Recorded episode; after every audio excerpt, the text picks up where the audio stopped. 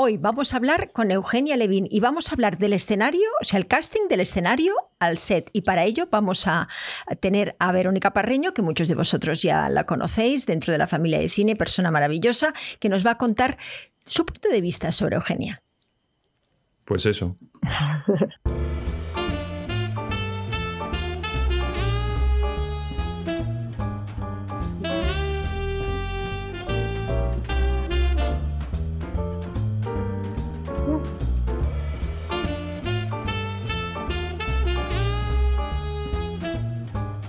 Un segundo, tomo, voy a buscar un vasito de agua y vengo un segundo.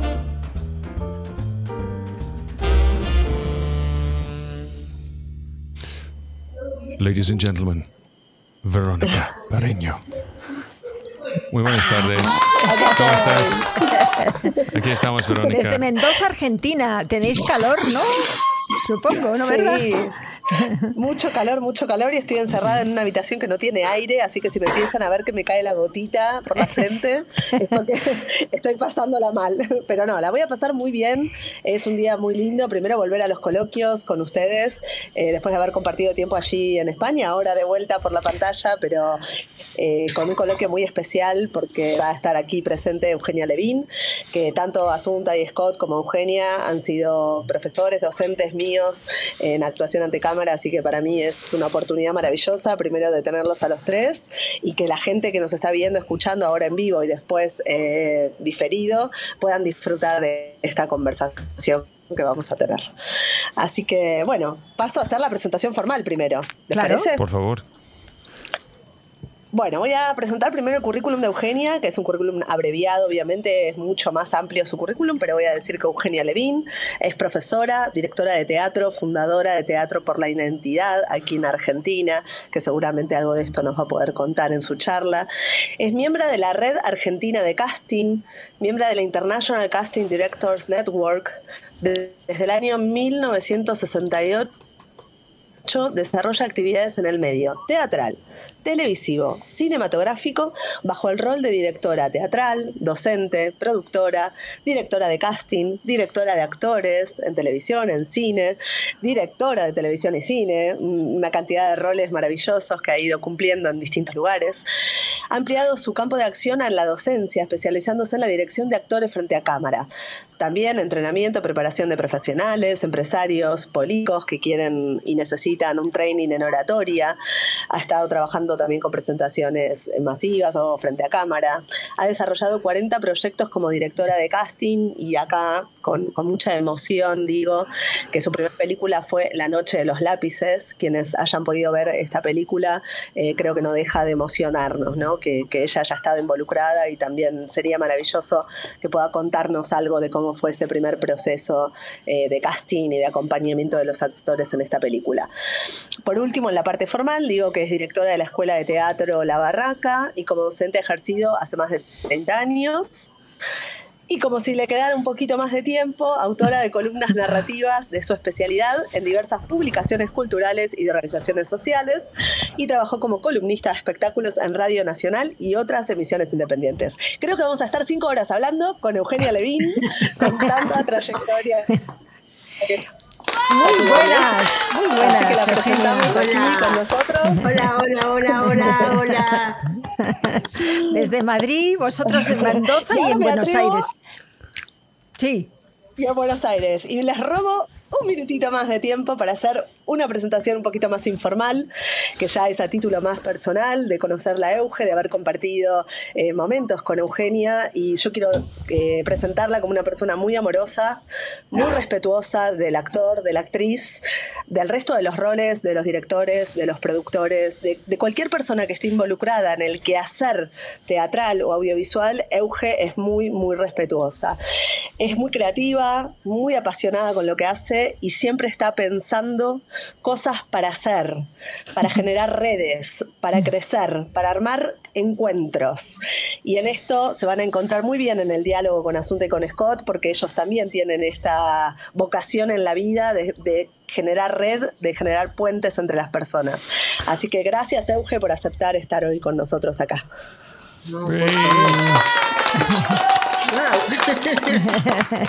Es que yo creo que el concepto de generar red es que a veces lo hacemos porque todo tenemos miedo de ¿eh?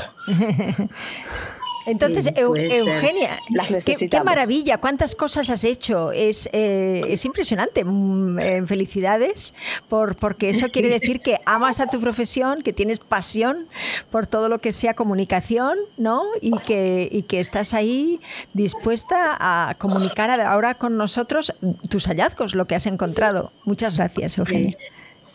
Sí, más que nada haber encontrado en el terreno del casting en el cual me especialicé un poco eh, una pasión, porque cada vez que empieza un casting, para mí empieza una aventura, empieza un viaje, empieza un universo.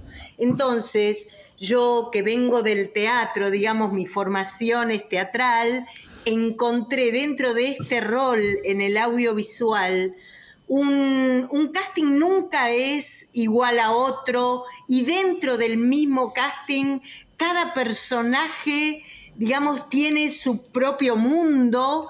Entonces, eh, esto es lo que me produce una pasión así tremenda. Cuando leo un guion, ya esa misma noche, en ese mismo momento, ya estoy fantaseando, escribiendo, pensando, armando como los mundos donde eh, vive cada uno de los personajes, aunque sean los personajes más chiquitos de la historia, digamos. Yo este, le doy una importancia al... ¿Estamos conectados? ¿Seguimos? Sí, sí, Sí, sí, quedó- sí, pues Estás sí. un poco congelada, pero, pero la voz se te oye bien. Este, quiero decir que este, yo a cada personaje le doy, eh, te diría una, bueno, en principio el casting es piramidal, uno empieza siempre por los protagonistas, después por los secundarios, pero este, después vienen los, los roles más pequeños, los bolos, pero para mí todos son importantes y todos merecen eh, tener su lugar dentro de lo que yo armo el diseño del casting. O sea, este, con menos tiempo, con más tiempo, pero todos pasan por este, que yo los vea frente a la cámara para que se los pueda presentar al director después.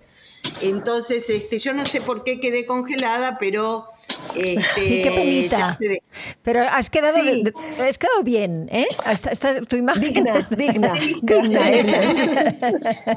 Eso Sí. es. No sé No- por qué pasó, pero. La ahí. única cosa que recomiendo es si apagas la cámara y lo reenciendes otra vez. Yo no sé si... ¿Estás en Google Chrome de servidor o estás en Safari? Sí, o ¿Estás sí, en Google Chrome? Estoy en Google Chrome. Bueno, pues sí. tiene que funcionar. Pues puede ser una manera de que puedes apagar la cámara y reencenderlo.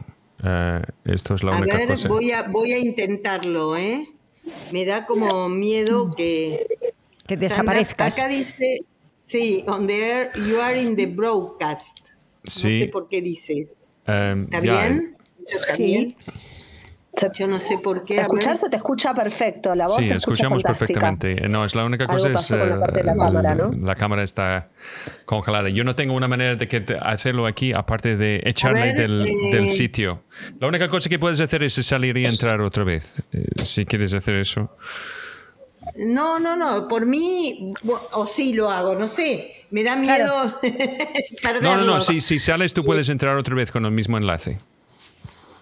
Bueno, entonces, cierro todo y vuelvo a entrar. No, no, no, no. Solo sale de, ¿sabes? Eh, Si quieres. ¿Qué es lo que dices? Salgo de acá, ¿no? De- Cerrar de el sal- vuelvo a entrar. Ok. Salgo y vuelvo a de entrar. allí. ¿Listo? Vale, Sí, estupendo, te perfecto. esperamos. Del enlace Sí. nada más, Euge. Bueno. del enlace, Sí. no hace falta que reinicies mientras la que compu, podemos creo. estar aquí. Bueno, mientras tanto hablamos nosotros. Entonces, Verónica, ¿qué- Vamos ¿cómo fue tu primera experiencia? ¿Cómo encontraste a Eugenia? ¿Cómo, ¿Qué pasó? La primera vez con Eugenia, ah, qué buena pregunta. ¿Cuánto tiempo? Fue hace muchísimo. Yo creo que fue un, un A ver, eh, ahora- que ahora estamos bien. Ah, ya me acuerdo la primera vez. Fue un encuentro. Ah, Ahora volví, está, volví, volví. Volviste, volviste. Nos Justi- estaba justito contando. Me, me preguntaron, sí, de la primera vez que nos vimos. Y yo creo, Euge, que la primera vez que te vi Fue en uno de esos encuentros eh, generales que vos haces, en donde inventás directores de casting, actores, productores. Me parece que la primera vez que te conocí fue en uno de esos encuentros, quedé maravillada un poco de esto que yo contaba, de, que abras el juego, no solo a, presentar actores y actrices, sino a hacer que se conozcan entre sí los directores de casting, los directores Sí. Eh, ahí conocí. Eh, Después ya cursé contigo el curso, ¿no? Hice el curso. Explícanos, explícanos estos encuentros, porque eso me recuerda mucho sí, a. Sí, los encuentros. Sí, porque me recuerda mucho a European Film Academy, ¿no? Que cuando yo fui representante de España en la European Film Academy se hacía mucho, en, sobre todo a finales de los años 90, y funcionaba muy bien. Y nosotros lo hicimos y se llamaba speed dating. Pero cuenta, cuenta los tuyos. Eh, nosotros hicimos este, con un formato de workshop eh, una sola jornada con distintos horarios donde yo invitaba a directores, actores, colegas inclusive de casting, porque la verdad es que el casting, yo les puedo decir que no hay una manera de hacer un casting. Hay tantos planteos posibles como directores de casting. Y entonces, este, en ese sentido, yo no me adjudico todo el saber. Yo sí soy una investigadora, soy una curiosa, soy estudiosa, pero no, no soy la única que ni hace casting ni digo, entonces a mí también me enriquece escuchar a colegas, a ver, bueno, qué concepto manejan o qué metodología y creo que al actor, a la actriz, le viene bien todo, de cada uno puede sacar algo, digamos, ¿no? es que este, uno diga, bueno, vos vas a ir a un casting y te va a pasar esto. No sabe el, el actor o la actriz lo que le va, lo que le van a pedir. A veces le mandan un texto que no tiene ningún tipo de circunstancias o que no, donde no está claro el personaje, sino le mandan un texto. Y el actor o la actriz recibe eso y dice, ¿para qué lado corro? ¿Para qué lado lo agarro? Y entonces este, es ahí, digamos, eh, ese trabajo actoral que desarrolla el actor delante de la cámara, este, puede tener distintos caminos, puede tener distintos caminos. Entonces, bueno, está bien que escuche a distintos colegas que sean directores de casting.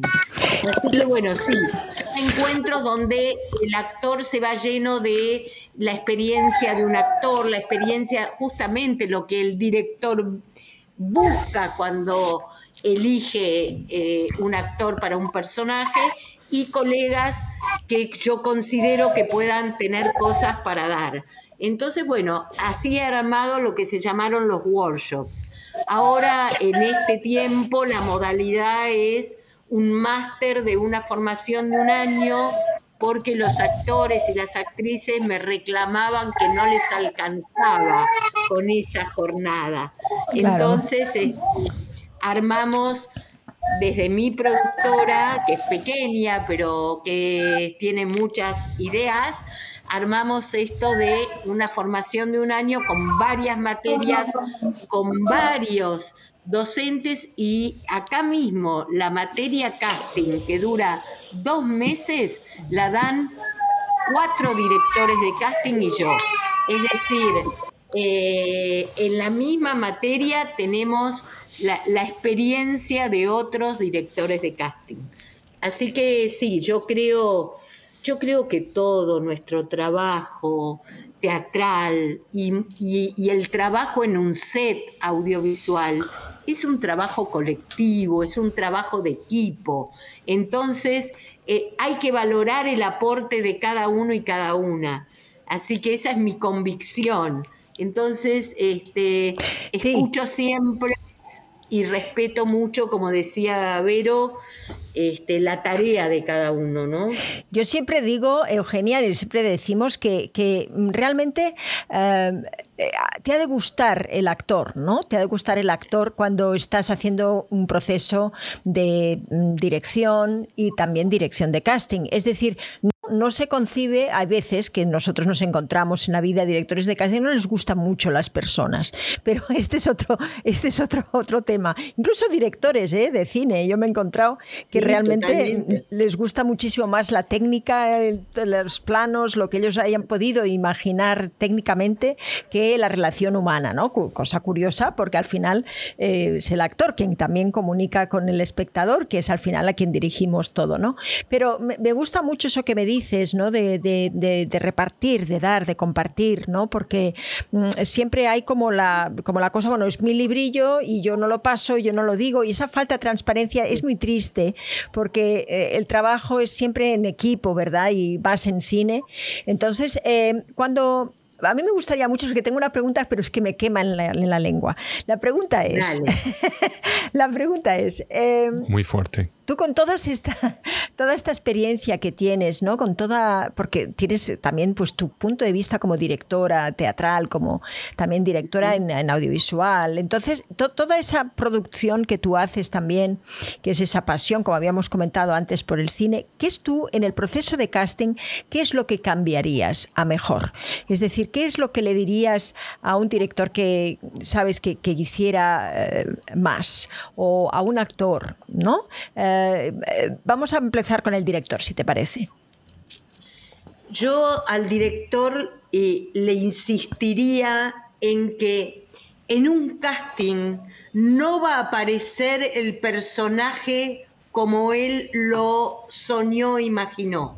En el casting nace el personaje, empieza, el, para mí es un viaje iniciático del actor al personaje. Entonces, si el, director es capaz de ver eh, en un casting libre de estereotipos y libre de este, juzgar al personaje, ver lo que ese actor o esa actriz le está poniendo de suyo al personaje y, es capaz de percibir que en eso que empieza a nacer ahí hay una vida interior que este actor está empezando a transitar y está viviendo, y si el actor es capaz de transformarse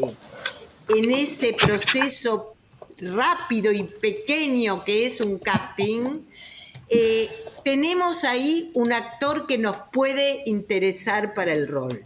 Entonces yo peleo muchas veces porque eh, peleo bien con los directores, digamos, charlamos, porque a lo mejor el director tiene una idea fija y yo le propongo, suponete, cinco o seis actores que, que, corresponden a su idea que él me transmitió y siempre le propongo algunos que no, pero que por algo en el casting eh, para mí tocaron el personaje, empezaron a, palpitar como el personaje, aunque no es exactamente este, lo que el director me pide.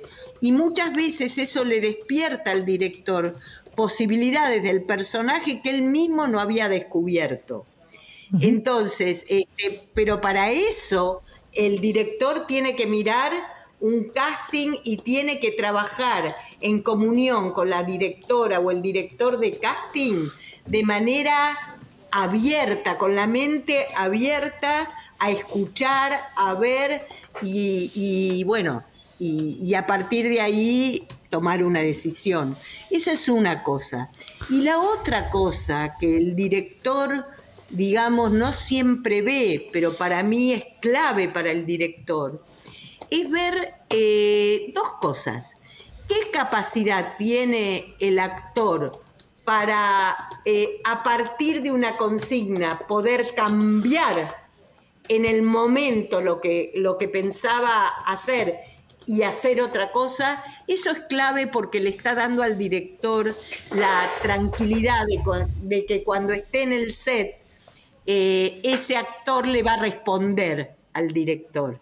Eso por un lado. Y por otro lado, la capacidad de transformación de distintos estados anímicos que este, el actor puede atravesar eh, entrando en el personaje, porque si eso que, está ahí, que es esa unión entre actor y personaje, está empezando y hay un mundo interior y empieza la transformación, eso me da la pauta que después, con la dirección del, del director, va a poder llegar donde el director necesite que ese personaje llegue.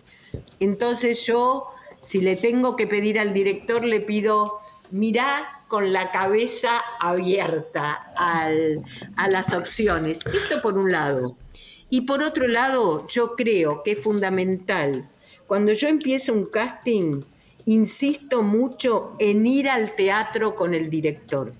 Por lo general los directores de cine, por lo menos en Argentina, no van al teatro.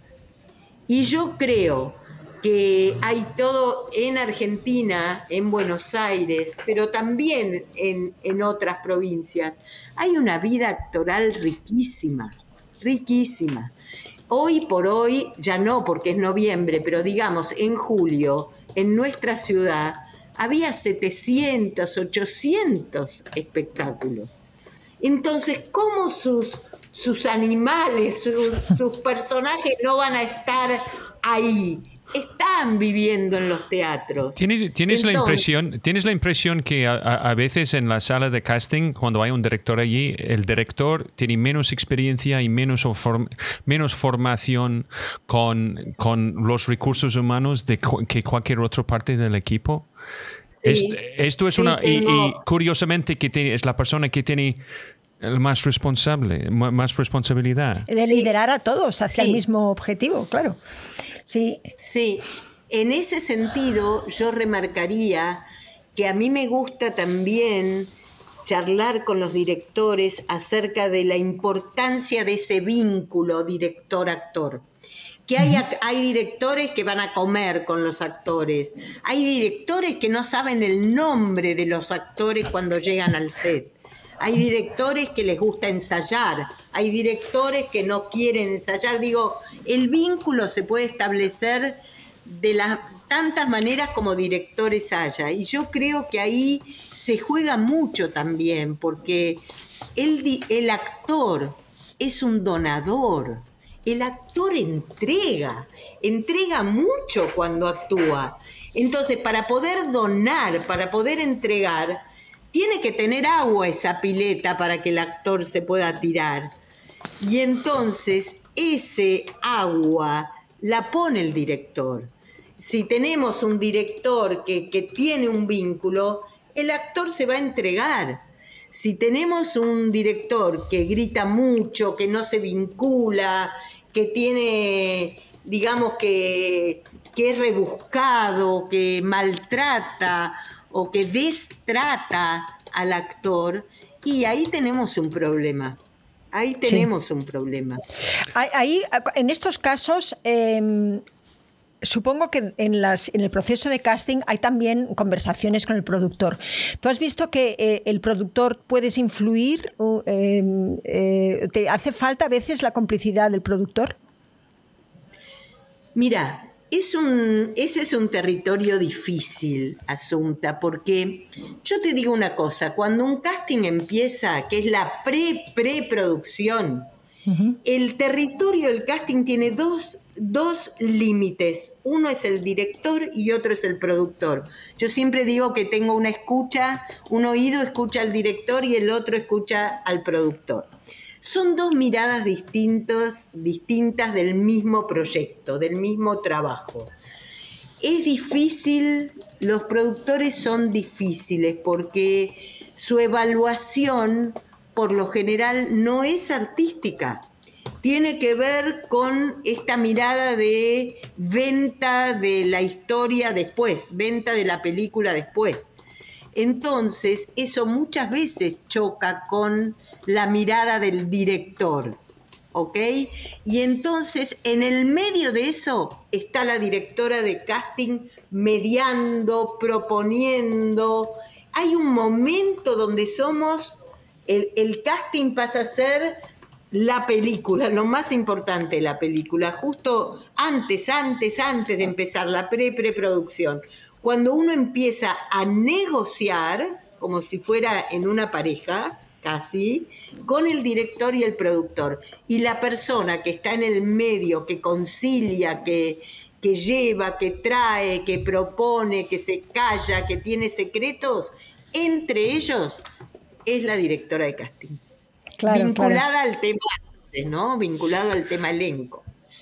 Claro, claro. Así e, e, ese, ese baile, ese baile tan delicado, ¿no? Que, que, muchas veces es en el momento pues, de, elegir, porque el director sabe que en el casting se juega mucho y el productor también, y cuando es un momento donde, donde también hay relaciones de poder, cuando realmente uno pues, quiere demostrar con algo que él puede más que el otro, en fin, eh, este delicado baile que, que, se arrastra después en toda la película, ¿no? Y eh, eh, se nota mucho desde el principio, pero hay algunos, en algunos casos donde el director de casting realmente eh, eh, puede influir en positivo. ¿Te ha pasado a ti el tener esa complicidad por los dos lados para poder hacer que eso funcione mejor? Porque ese trabajo de mediador es, es importantísimo en todo. Nosotros es de verdadero, un verdadero líder y nosotros los actores también lo somos. Y muchas veces vemos que, realmente cumplimos también con esa labor de, de porque a veces veces no le gusta el otro actor, a veces, ¿no? Y, está siempre mediando para que las cosas pues vayan a buen puerto, ¿no? ¿A ti te ha pasado en... en ¿cómo, sí, sí, sí, me, ha pasado, este... Eh, yo te diría que mi última experiencia antes de la pandemia con la película Ex Casados de Sabrina Fargi, una directora excelente, nuestra argentina, este, que el casting propuesto en un primer momento por la directora era uno, eh, estaba el productor también presente en esa propuesta. Yo trabajo a partir de esa propuesta, pero no me termina de cerrar y hago una propuesta completamente distinta. Y el productor le gusta la propuesta. Y entre los dos hablamos con la directora de la película y realmente fue un cambio absoluto en no solo en su propia concepción, sino en el destino de la película. O sea, yo ahí puedo decir, el casting le cambió el destino de la película.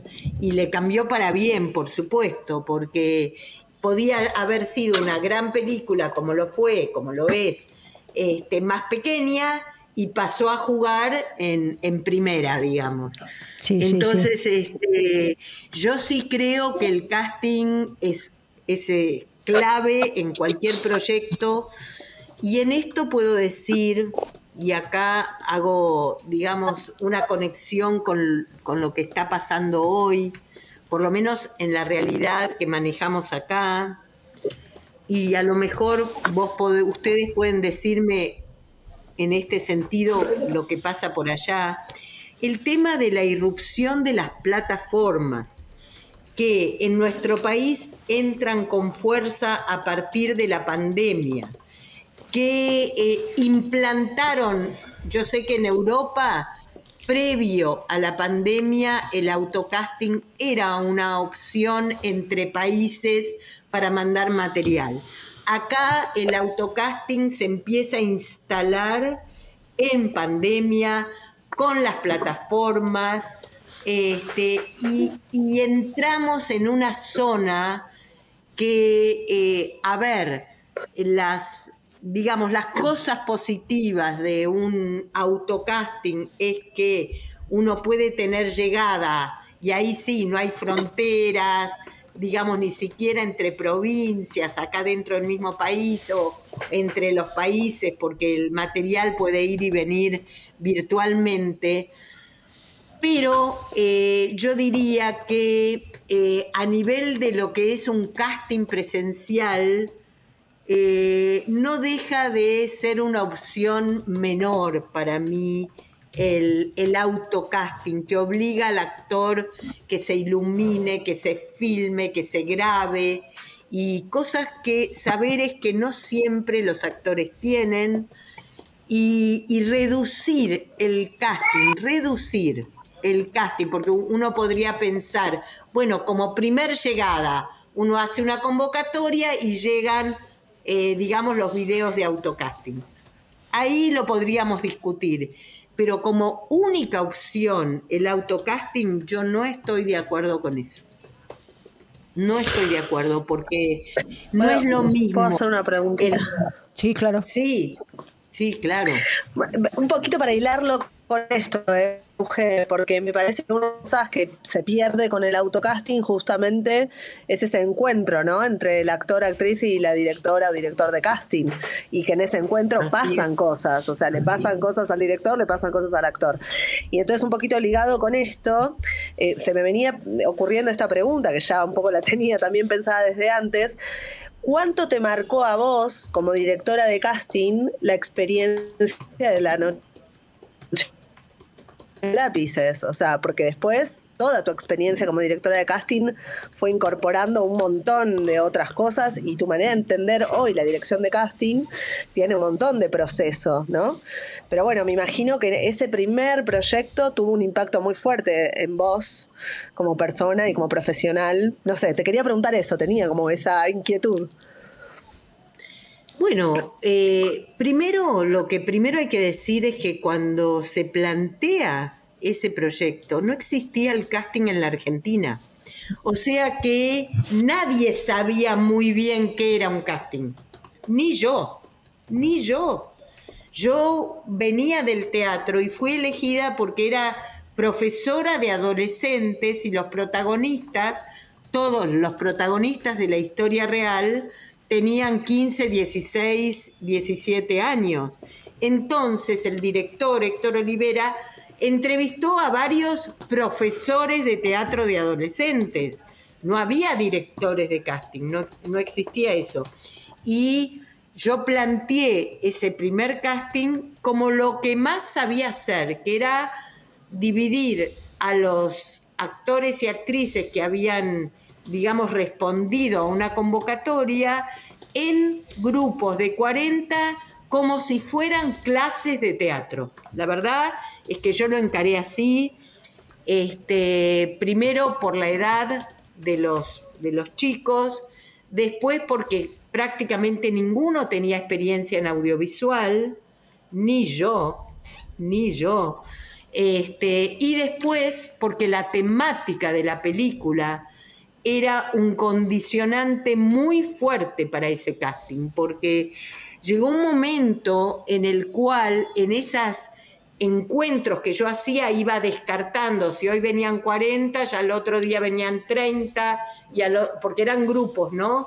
Y al otro día venían 20, y llegó un momento que yo dije, ahora es el momento de ver si los actores jóvenes van a poder pasar por las experiencias límites que significa una situación de tortura, una situación de pérdida, una situación de, de, secuestro, digamos, y empecé a hacer trabajos teatrales que tenían que ver con esa temática.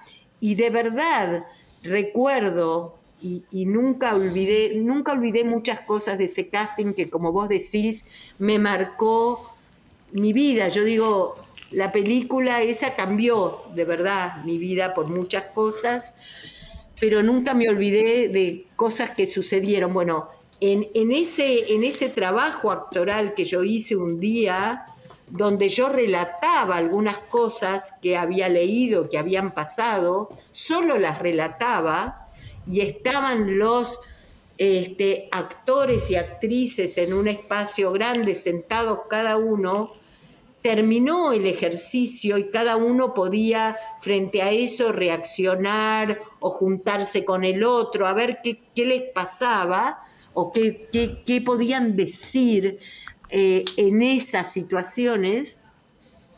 En un rincón un actor así en cuclillas, tapado, llorando, y entonces yo me acerco a él y le pregunto qué pasa, y él me cuenta ahí su historia, que era hijo de desaparecidos, que había estado en el baño cuando vinieron a buscar a sus padres, por eso se salvó, y que él quería ser parte de esta película casi como una venganza personal. Y yo le tuve que decir que no podía estar en la película, porque no hay posibilidades de contención de semejante situación personal en un chico de 16 años este, en, un, en una, digamos, en una rutina audiovisual.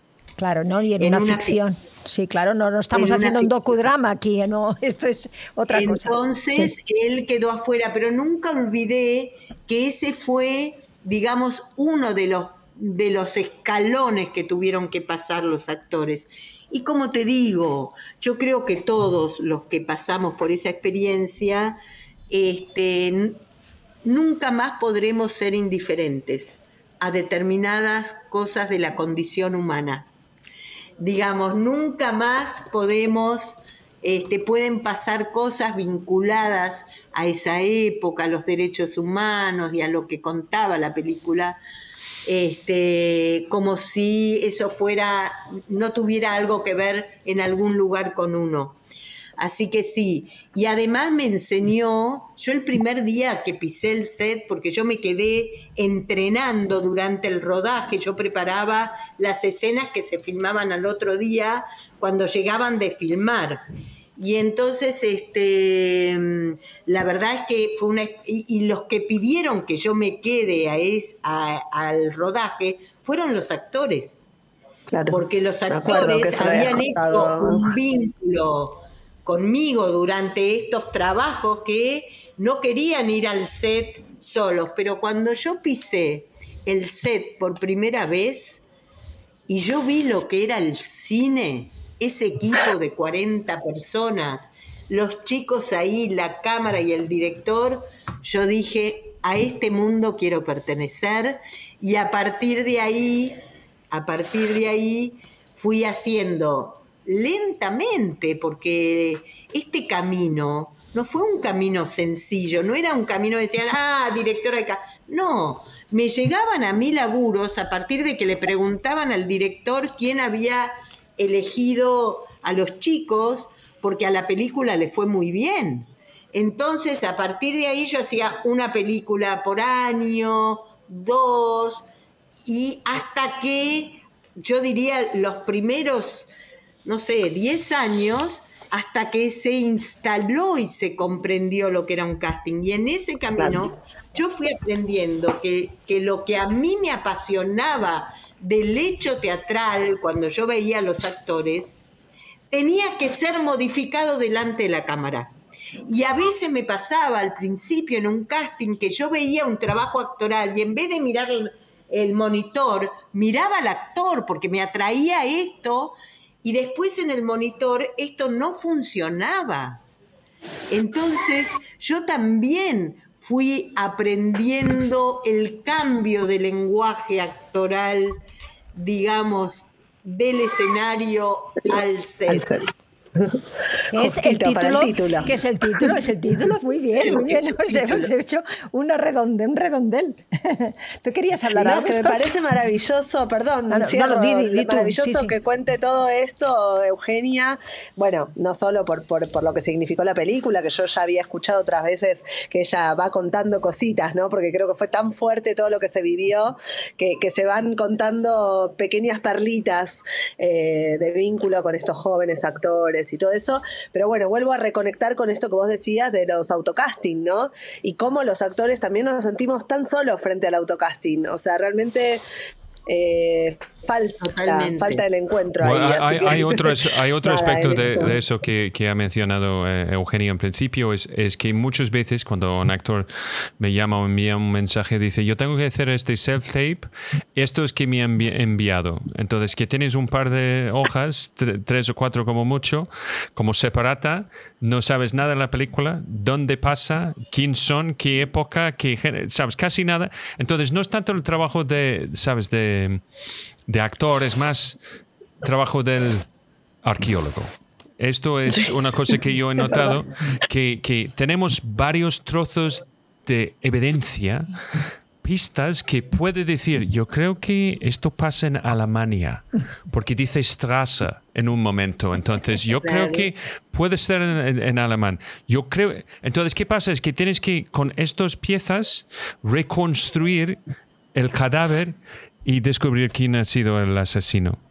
Entonces, un trabajo que ya es suficiente difícil, ya es más difícil porque alguien está pidiendo un trabajo sabes que realmente no tenemos un, sabes, una idea clara de qué tenemos que hacer. ¿Cómo podemos arreglar la, la, información? el, que los actores, el que los actores tengan la información. ¿Cómo, cómo, ¿Cómo lo podemos arreglar? Mira, primero, antes de eso, la clave para esto que planteaba Scott, que es tal cual, tal cual, la primera condición es que el guion hay que leerlo varias veces, no una vez. No alcanza con leerlo una vez, porque esto que vos descubriste eh, seguramente no fue en la primera lectura, sino leyéndolo varias veces.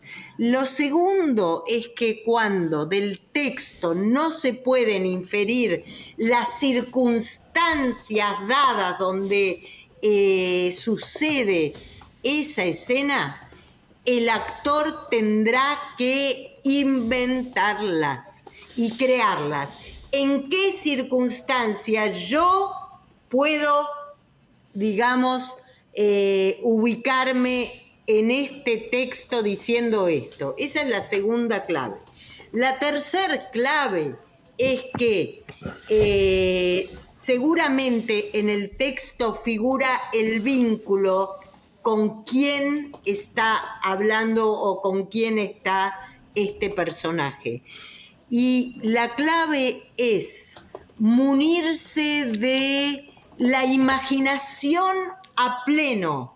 Y cuando digo imaginación en el audiovisual, yo le uno todos los sentidos prendidos, porque la imaginación no es solo visualizar, sino puede ser oler, puede ser, eh, digamos, eh, tener algo con el tacto, que me ubique a mí en ese lugar. Entonces, lo que yo tengo que hacer, eh, digamos, con un desarrollo pleno de la imaginación, es ver a quién pongo yo en ese rol. Si dice hermano, ¿a quién voy a poner yo como hermano mío para poder establecer ese vínculo en, ese, en esa escena que me Sí, pero Eugenia, de decir hermano, esto ya es más información que lo normal. Esto es como en la arqueología, por lo menos sabes la civilización estás examinando. ¿Qué pasa? Es que tienes una conversación que pasa en un café, no sé cuándo, entre dos personas, no sabemos en relación, hablando sobre una cosa que no entendemos, en un parte de la historia que la única manera de adivinar en qué parte de la historia es la página. Cuando dice página 87, podemos decir esto es bastante tarde en, el guion. Cuando dice página 2, pues sabemos esto es el principio de la película. Claro. Es, que el, el, tema sabemos que el espectador estará igual que tú, aprendiendo quién es ese personaje. Yo he tenido que investigar y decir al actor en la película está, ¿para qué está haciendo el casting? Porque esto es una cosa con películas grandes que esconde el nombre de la película o el director. Eso es lo que ahí es, donde yo quería, quería llegar, eh, porque a mí me parece una falta de respeto el que realmente el, el, actor tenga que crear cosas eh, cuando puede estar completamente mm, mis, digamos, misinterpretado lo que está leyendo, porque no hay la información suficiente. El, hecho para mí siempre de, de, de no tener la suficiente información es pues eh, ocultarla. Y cuando tú ocultas la información, pues estás queriendo algo que sea mediocre, porque las personas ah, muchas veces tienen miedo de arriesgar porque precisamente pues no sabes exactamente si ese va a ser o no el camino, ¿no? Entonces, em, claro, yo siempre en, Los Ángeles, cuando yo llegué en los años 90, mitades de los años 90, siempre había una cosa que era, tú leías siempre el guion, siempre lo leías. Lo leías en, la, en el sitio del casting, lo leías, eh, firmabas contratos larguísimos sobre la confidencialidad, pero siempre, pero siempre estabas ahí. Ahora estos contratos de confidencialidad se han puesto más de moda con, con, con también con todo lo que es. Pero todavía cuesta mucho eh, que se le respete al actor la dignidad de leer bien algo para poderlo interpretar. Entonces, Eugenia, eh, desde tu punto de vista, ¿cómo podemos mejorar esto en la industria? Lo que debería pasar siempre es que figuren las circunstancias. Eso, las circunstancias condiciona todo, porque las circunstancias te dice, bueno, se conocieron acá, son tales, están en tal lugar, e, es, corre el año tal. Digo, las circunstancias deberían figurar siempre, eh, digamos, tendría que empezar el texto con las circunstancias. Eso para mí es clave, es la única posibilidad que tenemos de eso por un lado y por otro, yo te diría que vos podés respetar la confidencialidad, como decís que ahora está muy de moda firmar eso, pero vos podés hacer una síntesis de tres frases de la historia, no de los personajes, de la historia, y pegarla en la pared de donde vas a hacer el casting. Porque, Y poner quién dirige, quién produce, digo, porque es como vos decís, yo también considero que el actor que viene a la nada, que no sabe, digo, realmente someterlo a las peores condiciones para poder crear. bueno, no, no, solo esto, es que a veces que llegas a la fiesta, sabes, con tu imaginación, tus decisiones, tú llegas, sabes, eh, tú piensas que es una, una esto de estas fiestas como el diario de Bridget Jones y todo el mundo, tú has llegado vestido como cura y ella por ahí ha vestido como prostituta. Y ves, ves en, la, en, la pared que dice, no, no, no, esto, no, esto es una fiesta que es, es eh, eh, vestido de gala y smoking. Y el problema es, ahora tengo que cambiar mi ropa, ¿sabes? Yo, yo entiendo por un lado como ahora la información dentro de, del mundo sobre el audiovisual, todo el mundo estaba encerrado por el último, ¿sabes? Durante casi dos, dos, años. Solo vivimos a través de Netflix, HBO, Amazon, etcétera, las plataformas, el Internet, porque está, como estamos eh, haciendo todo eso así aquí, y entonces la información sobre cualquier proyecto tiene valor. Entonces, esto es parte del problema que yo entiendo como no pueden enviar un guion en email a todo el mundo porque dentro de cinco minutos va a, va a encontrarse en una página web, no sé dónde. Sí, pero, pero, el, el, tema es como el, el, modelo de los breakdown services en Los Ángeles, donde tienes una idea del proyecto, una idea de cuándo van a pagarte, una idea de las fechas, una idea de quién es el director, el productor y el escritor. Es importantísimo tener esta información porque a mí siempre me ha parecido una falta de respeto enorme hacia el trabajo del actor. Tanto es así que esto se va complicando y resulta que al final eh, eh, yo me he encontrado productores en el sitio de trabajo donde piensan que es mejor no explicar nada al actor porque así lo tiene más fresquito. ¿Entiendes? Y entonces es todo como que una equivocación detrás de otra precisamente por no considerar considerar que el actor necesita información para poder crear y, necesita la misma, yo diría, información que tiene el director. ¿Por qué? Porque si no estamos trabajando con un, en, una, en otra liga, en otra liga que, que realmente no tendría que ser, porque yo me acuerdo que una vez que en Bolivia estuvimos eh, trabajando con, con CEFREC, que es una, bueno, es una entidad que, de, de personas indígenas, ¿no? Y, y, me gustó muchísimo porque los directores no se llamaban directores, se llamaban responsables. Entonces, en Bolivia se llaman responsables. Y eso me parece mucho mejor, porque al final tampoco el, actor, el, director tiene mucho tiempo de dirigir una interpretación. Cuando digo dirigir, realmente digo dirigir. Es decir, está como mal pensada la idea de que eh, para, para para ti, que es lo que yo pienso que, he visto ¿no? de lo que tú has ido diciendo, el actor tiene que proponer. Y esa propuesta, esa imaginación, esa conexión que tiene que venir desde sus propias ideas y su propia imaginación, pues la quieres del mismo, eh, en el mismo lado que la, información que tiene el, director, ¿verdad? Entonces, eh, firmar el contrato de confidencialidad, eh, mm, hacer esa descripción del personaje, de la historia y sobre todo también caramba, ¿cuánto vas a ganar? ¿no? Porque eh, ¿quién va a un trabajo sin, sin, entender qué es lo que te van a pagar? Es muy difícil eso, porque dices, y, si a lo mejor no estoy de acuerdo yo, ¿para qué voy a perder? ¿Me entiendes? 18 mm, eh, horas de mi trabajo, porque cuando tú eres consciente y lo haces a fondo, realmente eh, te viene un trabajo y para ti ese trabajo es el tuyo, ¿no? Claro, ahora acá por lo menos los directores de casting no tenemos nunca la información de la cuestión económica. Sí lo que tenemos es la clasificación que hace la Asociación Argentina de Actores del tipo de rol. Si es un rol protagónico, secundario, si es un bolo mayor, si es un bolo menor, eso sí. Y eso tiene un piso estipulado en una, digamos, eh, por la Asociación Argentina de Actores, en una especie, y eso es público, digamos, donde se estipula el piso. Ahora, de ahí a, saber o a manejar eso, la verdad es que los directores de casting no tenemos idea de eso. Pero yo creo que el actor estaría mucho, pero aquí en Europa Aquí en Europa hay muchos, no, perdona, hay muchos directores de casting que negocian con el actor también, ¿eh? que negocian con el, ah, con, el agente antes de empezar el casting. Eso también está. esto, es, esto ha llegado ah, desde la cultura americana. no sabía. Eh, sí, sí, sí, eso, ha, llegado de la, ha llegado de la cultura americana. Hay muchos directores de casting que negocian ellos porque dicen, mira, mm, esto es lo que hay, punto. Y se negocia desde, la, desde antes del casting.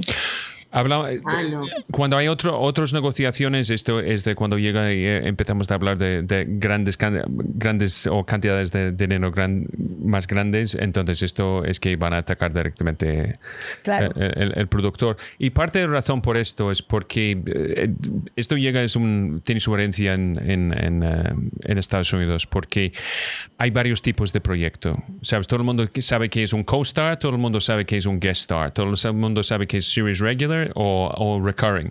¿Sabes? Esto es otra cosa. todo el mundo sabe que es un piloto, otros, etcétera, etcétera. Y la gente entiende qué está pasando. Pero no solo esto, hay otro aspecto del negocio que es cine independiente, eh, bajo presupuesto, que hay otros acuerdos con esto. Y la otra cosa que tienes en Estados Unidos es que el, sindicato de SAG-AFTRA es muy fuerte. Claro. Y porque está enlazado con el sindicato de transporte, directores, productores, guionistas eh, y los técnicos como los grips y eléctricos. Todo está unificado como un bloque. Esto es porque una película de estudio es muy caro. Porque todo el mundo está tratado y pagado como un ser humano. sí, sí, sí.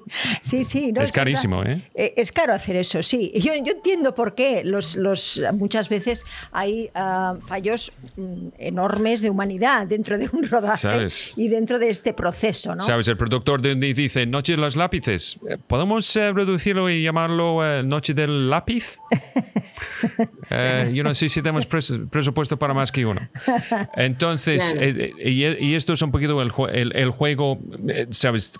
Eh, cómo está forzado de ser transparente porque hay tanto producto, tanto contenido, es que no hay tiempo para, para perder el tiempo dando la respuesta. Sí, es esta cantidad.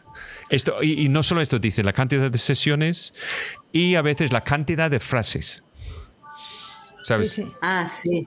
Es simplemente decir, voy a darte las respuestas antes que preguntas, piensas de preguntarlo. Sí, esto es muy americano por todos los contratos que se han firmado durante todas las, entre, entre eso. y además que hay un, hay un, movimiento ahora en SAG-AFTRA que quieren que los actores están pagados para hacer el casting. Sí, este es un movimiento último, es verdad.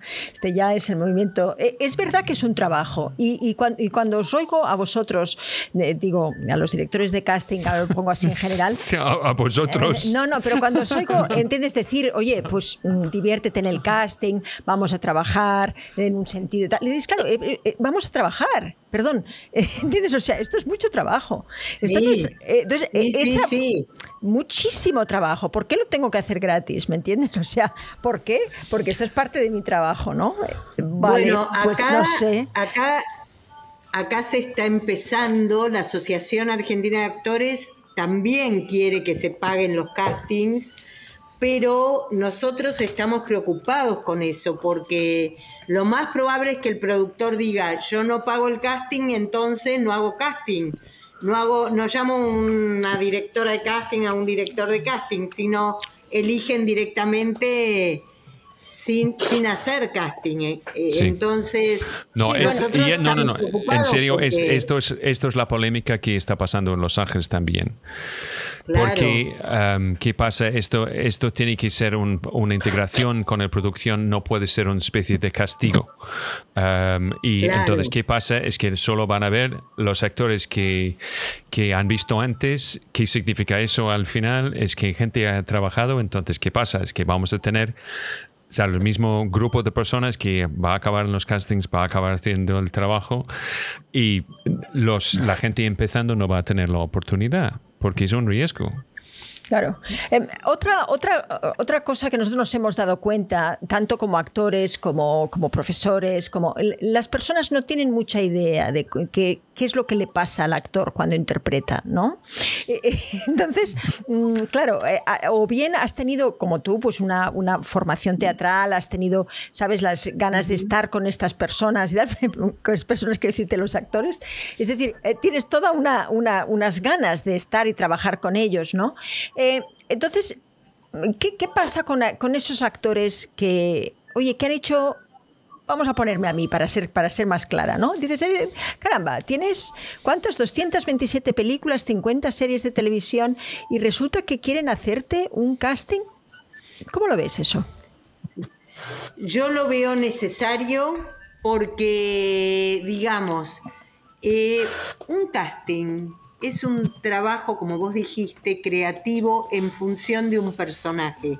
Y vos podés ser la mejor actriz del mundo, pero transformándote en el personaje, yo veo que no es lo que yo soñé que ese personaje fuera.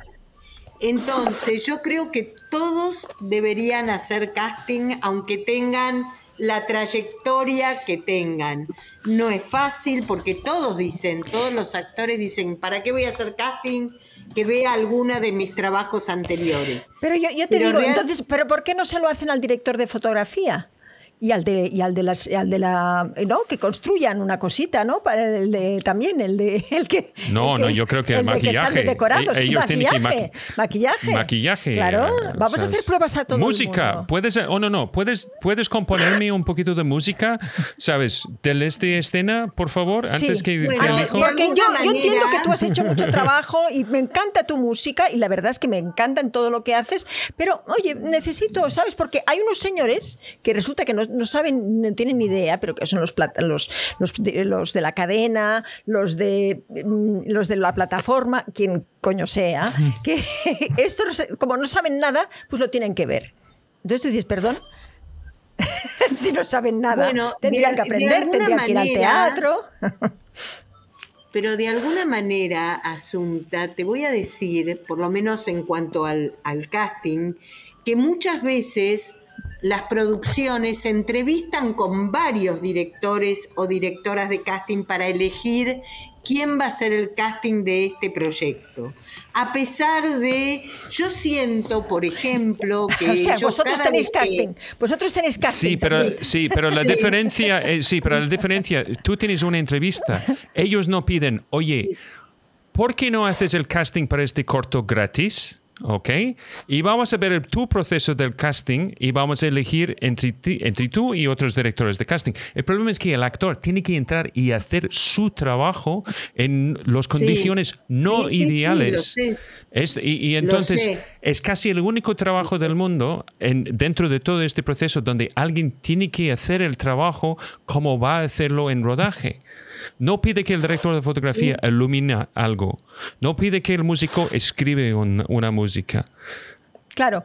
Eh, es, que no, hay otra. ¿cómo, ¿Cómo hacemos nosotros de este lado, Scott, para conocer, para conocer al actor en la piel del personaje? ¿Qué otro camino habría?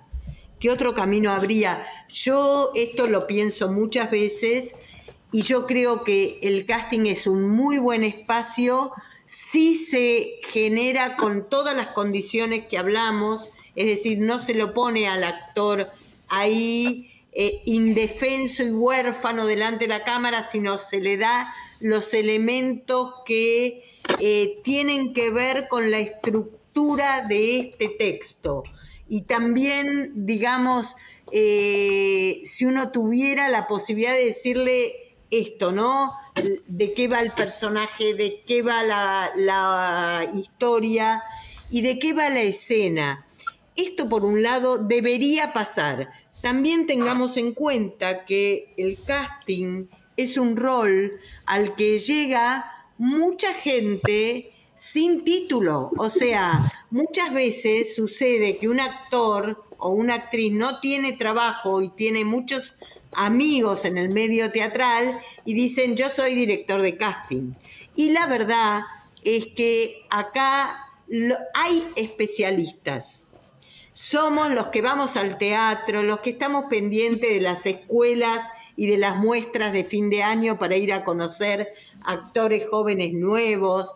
Somos los que tenemos la mirada y la percepción afilada y somos los que escuchamos al director y a partir de eso que escuchamos lo traducimos en cuerpos. Digo, tenemos todo y que además hay que tener en cuenta que el casting es un rompecabezas donde eh, esta, este, esta pieza me tiene que encajar con esta. Entonces, vos me decís, Asunta, bueno, pero yo tengo 200 películas y yo te digo, sí, pero yo no sé si con este protagonista joven vos me podés dar la madre o no me das la madre. Eugenia, yo te lo digo, yo te lo digo. Yo, voy a comer, ah, voy a mm, tomarme un desayuno con ese actor y yo te lo digo y tú lo ves. Tú lo ves en el desayuno. Lo ves en el desayuno. Es una opción. Porque, claro, es una opción de casting. Una opción de casting, claro. Es una opción de casting. Es que es maravilloso porque las personas, ¿sabes? Nos hemos olvidado que los procesos realmente más humanos son los que al final eh, se revelan las personas ahí.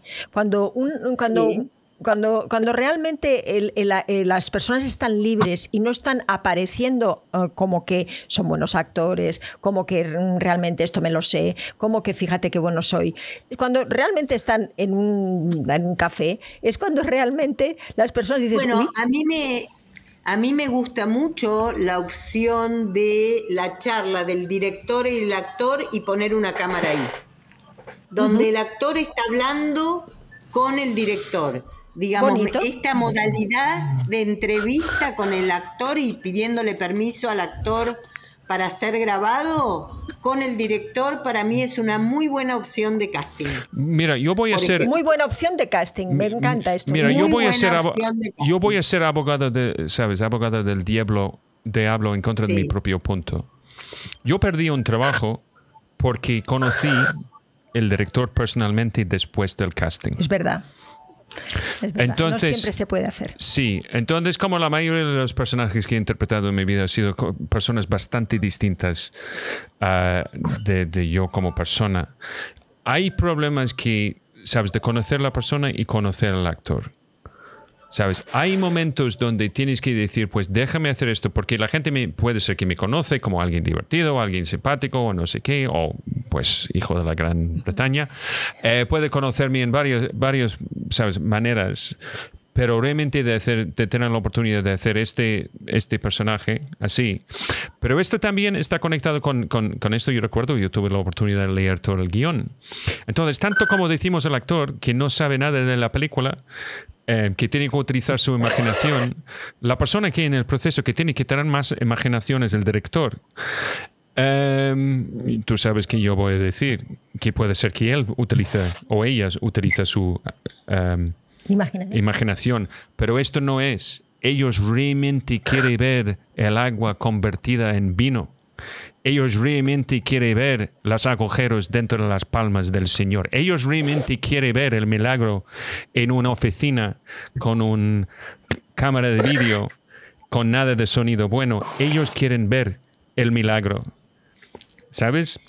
Entonces, esto, esto siempre es, es el gran complicación de exponernos en el casting, y más cuando no tenemos, no tenemos toda la información. Te voy, a, te voy a cambiar eso un cachito solamente. No es solo la imaginación. A ver, sí, primero, si vos tenés que arriesgar, yo elijo un actor que arriesga y me gusta el actor que arriesga, aunque no sea exactamente lo que el director pensó. Segundo, la intuición es algo a la par de la imaginación para mí y si uno está ahí y aparece eh, vos te sentís libre para que aparezca algo de la potencia tuya como actor y de la y del terreno, atención a esto que voy a decir, y del terreno del deseo, del terreno del deseo que vos descubrís a partir de entender la necesidad de ese personaje que te aparece ahí en esas líneas, mirá lo que te estoy diciendo, y descubrís que hay escrita en esas líneas un conflicto y si no lo hay, vos te creás un conflicto con vos mismo para que eso que suceda ahí mueva y transforme tu mundo interior, con eso alcanza, aunque no sea lo que el director quiera al final cuando filme. Tú sabes que el, impedimento más grande allí es que no queremos ser raritos. Esto es una cosa. Si entramos y hacemos una, decisión, un invento extremo, atrevida, arriesgado, entonces todo el mundo hemos tenido la experiencia cuando un actor sale de la sala del casting, es que eh, miramos entre nosotros así. ¿No? Entonces, ¿qué pasa? Es que no queremos ser uno de estos actores. Bueno, pará, yo no estoy diciendo una cosa extrema. estoy diciendo, estoy diciendo que vos, tu intuición te lleva a, imaginar, tu, tu intuición y tu imaginación te llevan a crear ahí algo y tu partener y la atmósfera, el espacio, el entorno donde estás. Y el conflicto, lo que al que vos le estás haciendo resistencia, eso no va a ser algo extremo y seguramente va a tener un punto de contacto con el personaje. Entonces me parece que, este, hay que hay que vivirlo así, como un espacio de libertad, de potencia actoral y donde uno sí se juega por algo, a partir de uno mismo, se juega y se tira la pileta. Y eso es el casting. A veces te va a ir mal. No, no, no, yo creo que está bien, pero, pero el, tema es, y seguro que no es el caso en, tus castings, pero hay muchos castings donde la gente tiene una separada de tres páginas, tienes el nombre del personaje, fecha y, y, cuando quieren el self-tape, que normalmente mañana antes de las 5 o hoy, esto yo he visto cosas así, yo he tenido que hacer uno, o lo necesitan antes de las 6, estoy como, ¿es las 3? ¿Sabes? Entonces, esto es porque acabamos. Cuando dice eh, la interpretación en televisión no es tan bueno como el cine, es una cosa de, tiempo. Entonces, que llegamos al del tiempo, la interpretación en un self-tape nunca puede ser a las alturas de eh, interpretación magistral que encuentras en una telenovela porque eh, por lo menos la gente, está, ni la cámara está puesta donde tiene que estar. Esto es el puzzle y, realmente no estoy ofreciendo una solución porque quien necesita es, es, más tiempo y más, más cuidado y que esto representa más presupuesto. Esto es como funciona, ¿sabes? del proceso de administrar eh, los actores que tienen que hacer estos personajes. Yo recuerdo con, con, Camila, estuvimos haciendo el casting ¿Conoces a Camila Valentini Sola? Es una, una mujer inglesa que trabaja mucho aquí en coproducciones europeas. Cuando vengas a enero, por cierto, vamos a decirlo ya, porque tú vienes a España, vienes a España en enero. Sí.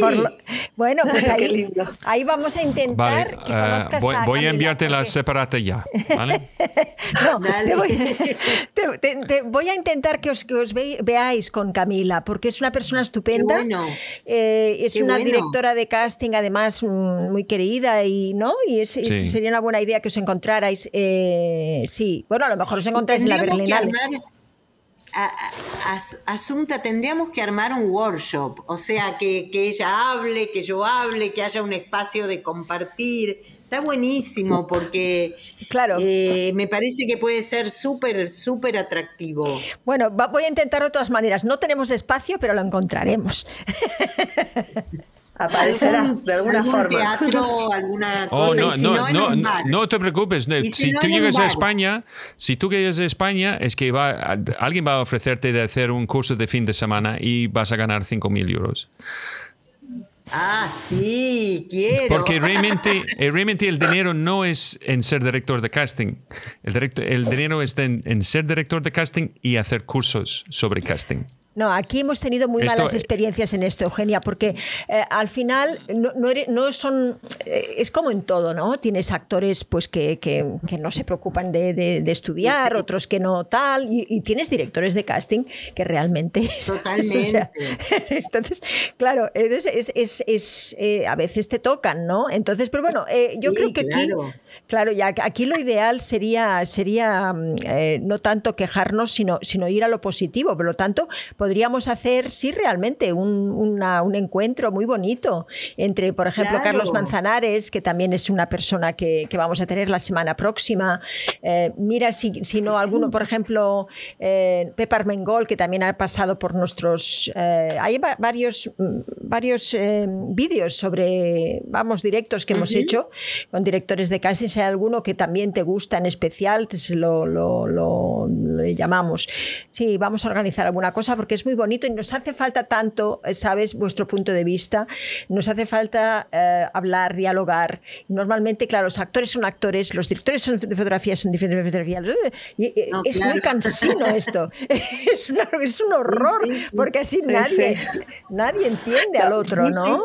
Y te encuentras en un hablado, Alguna vez cuando decimos que, que, no se entiende, por ejemplo, esto, lo que hace un productor, ¿no? Vieron que yo además de actuar soy productora teatral y a veces digo, no se me entiende en mi rol de productora y, siendo actriz también me pongo en ese lugar y cómo necesitamos esos diálogos entre los distintos roles para entender qué desafíos tiene cada rol y, cómo podemos colaborar todos juntos en función del proyecto.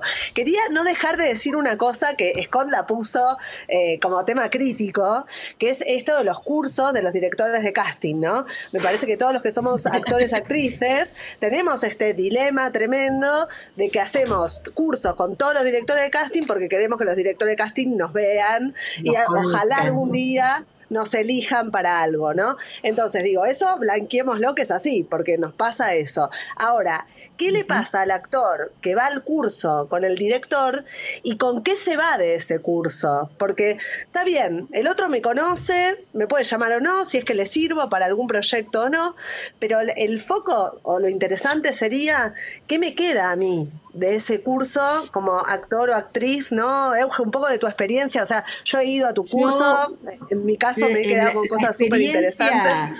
Para mí la experiencia es abrir en el actor, abrir en el actor, modificar el miedo, la bronca, los nervios que produce el casting cuando uno piensa en el resultado.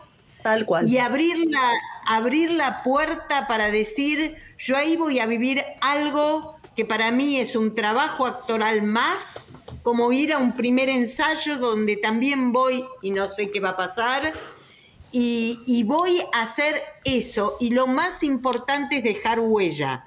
Porque vos haces un casting conmigo y no quedaste en este proyecto, pero si a mí vos me resultás una actriz interesante, yo seguro me voy a acordar o lo voy a marcar como yo tengo las marcas cuando voy al teatro y digo, este actor me lo guardo, digamos, lo tengo. Entonces, eso, Euge, igual, este, eso, Euge, te digo, es una concepción muy tuya que a mí me parece súper interesante. del trabajo que vos haces con los actores en, esos momentos, ¿no? De tomar conciencia de esto, de lo, que hay que desarmar en la búsqueda del resultado, ¿no? Sacarla del medio. Sí, pero, pero ser cínico, ¿alguien en tu, uno de, conocer en uno de tus cursos ha acabado trabajando en uno de tus proyectos, Eugenia? Sí.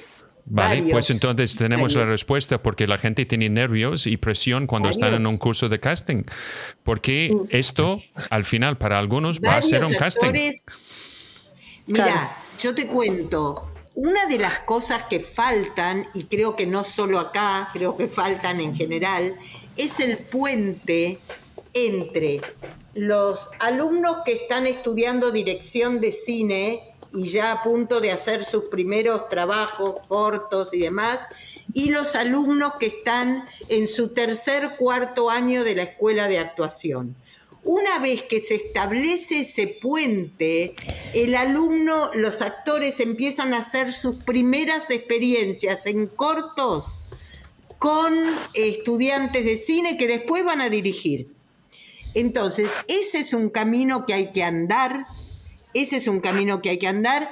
Y el camino de, que, eh, de saber que también, también será, eh, yo últimamente lo planteo también en mis cursos, también será tarea de los actores pensar y, repensar un modo de producción eh, que pueda autogestarse para filmar, por ejemplo, una serie de tres minutos sobre una temática, donde hay que escribir un guion y hay que filmarla. Digo, que el camino no sea solo esperar el teléfono para ir a un casting, que el camino sea también qué podemos gestar. Podemos gestar videos de un minuto, contando una historia, hablando de, digo, me parece que ahí también hay que ser nosotros, cuando damos clase, tenemos que ser inspiradores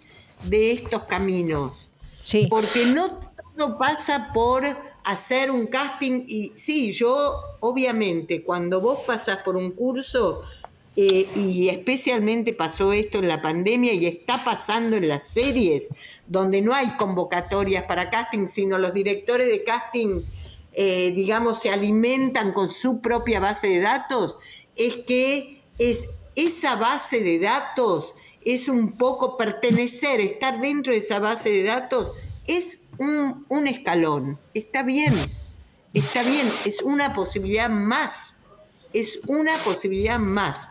No quiere decir que porque vos hagas un curso con alguien vas a quedar en la próxima, pero sí quiere decir que estás en el universo de los directores, de esta directora de casting. Digamos, ¿de dónde sale la gente que yo convoco, digamos, cada vez que tengo una convocatoria? Y primero voy a mi máquina, primero voy a mi, a mi base. Entonces, este yo creo que son caminos, no es, no, digamos, nuestro arte, nuestro arte no tiene un camino lineal. No es que porque vos hiciste un protagónico, ah, después te van a volver a llamar para un protagónico. No, no, tiene infinidad de caminos, infinidad de caminos. Eh, no, de, la única queja ética e, e, es, que esto es un camino con peaje, ¿sabes? En el sentido que esto es por hacer esto, por ejemplo. Em, claro, eh, tienes que pagar dos veces. Es, ilegal en Los Ángeles. Sí, es ilegal. Los cursos. ¿Sabes? porque está considerado, ¿sabes? Desde, desde el sindicato de actores que la gente está pagando para hacer un casting. ya, pero bueno, esto es cuando, cuando hablamos de interpretación. Y la, y la interpretación, hay personas que desde luego directores de casting que no han tocado nunca un set, que no han estado nunca en una vida teatral y que se atreven a dar cursos de interpretación. A ver si me caería la cara de vergüenza, porque, porque realmente no sabes lo que es eso. No, hay, directores dando cursos de interpretación. Es igual que si yo estoy dando un curso de dirección de cine. Claro. Cada, realmente depende de, la trayectoria y del camino que tú has recorrido y también, pues no, hay personas que son más curiosas, como es el caso de Eugenia, y personas que no lo son nada y que van a lo que van. Entonces, eh, Eso es un poquito. Bueno, nos han quedado muchísimas cosas. Ay, Son la- las 9 Bueno. y, y 26. Yo, yo- yo- mira, yo tengo una pregunta. Hay cantidad de preguntas. Hay varias hacen- preguntas. Yo tengo una pregunta rápida que puede ser que es muy amplia y ancha. ¿Qué es el error más común de, una, de alguien que llega para un casting presencial? ¿O los errores más comunes? Los errores más comunes. Primero, no preparar el cuerpo, no predisponerse energéticamente para eso que va a pasar. Ese es el primer error, no sacarse las tensiones del día para meterse en el mundo del casting. Ese es el primer gran error, porque las tensiones hacen que este, la cámara tome eh, eh, gestos rígidos. Ok, entonces, es bien, bien. ¿Cómo lo saca? Es, es- nuestro casting es a las 9 de la mañana. No hemos tenido tiempo para tener tensiones del día. Tenés ¿Cómo podemos- cinco cómo minutos podemos- en una silla, cinco minutos en una silla En un para baño, pasar en el a baño. un, u- o en el baño o parado para hacer un pasaje concentrado en todos los puntos de tu cuerpo para notar dónde está la tensión y destensionar eso. En cinco minutos lo podés hacer. Esto parece, bien, pero, pero realmente donde está la tensión es aquí.